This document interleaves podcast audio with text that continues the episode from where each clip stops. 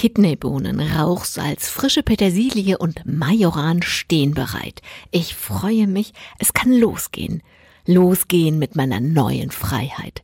Weil die Kinder flügge werden, bin ich überwiegend wieder nur für mich selbst verantwortlich. Auch für das, was ich esse oder nicht esse.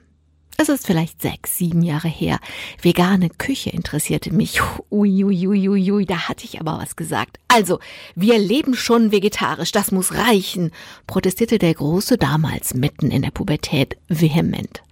Tja, wer Pubertisten hat, weiß, man muss Prioritäten setzen. Schule, Computerzeiten oder auch nur überhaupt zum Essen kommen waren dann doch deutlich wichtiger als veganes Essen. Damals blieb es also bei dem Essen, mit dem die Kinder groß geworden sind, bei vegetarischer Kost. Seit fast 25 Jahren leben wir so. Das war kein großes Ding, weil ich musste ja nur was weglassen. Aber andererseits war es doch ein Riesending für die anderen, weil jetzt musste ich ja auch den Braten meiner Tante zurückweisen oder auf einer Grillparty halt mal nur Brot mit Ketchup essen. Indem ich kein totes Tier mehr aß, wähnte ich mich, was Tier- und Umweltschutz angeht, und darum ging es mir ja auf der sicheren Seite. Doch indem ich meine neue Freiheit nutze, um über veganes Leben nachzudenken, merke ich, weit gefehlt. Was ich auch schon bei der ersten Internetrecherche merke, was für ein weites, weites Feld. Das kann ich unmöglich in einer kleinen Kolumne abschreiten. Deswegen mal nur einen Aspekt aus dem an sich auch schon weiten Feld.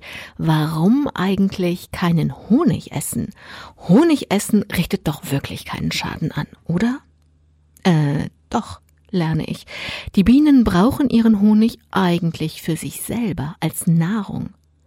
Und wenn der Honig entnommen wird, passiert es leicht, dass Bienen verletzt werden, zum Beispiel ihre Flügel verlieren und nicht mehr fliegen können. Schnell weiß ich genug, um in der Familie die Frage neu zu stellen. Dieses Mal treffe ich auf offene Ohren. Gemeinsam machen wir uns daran, das weite Feld zu erforschen. Ein neues Abenteuer. Mir kribbelt es in den Fingern. Neue Rezepte, neue Zutaten, Dinge neu denken, entspannt nach Lösungen suchen. Ich liebe das. Wir experimentieren. Zum Beispiel, was kommt aufs Brot, wenn der Käse in der Käsetheke bleibt?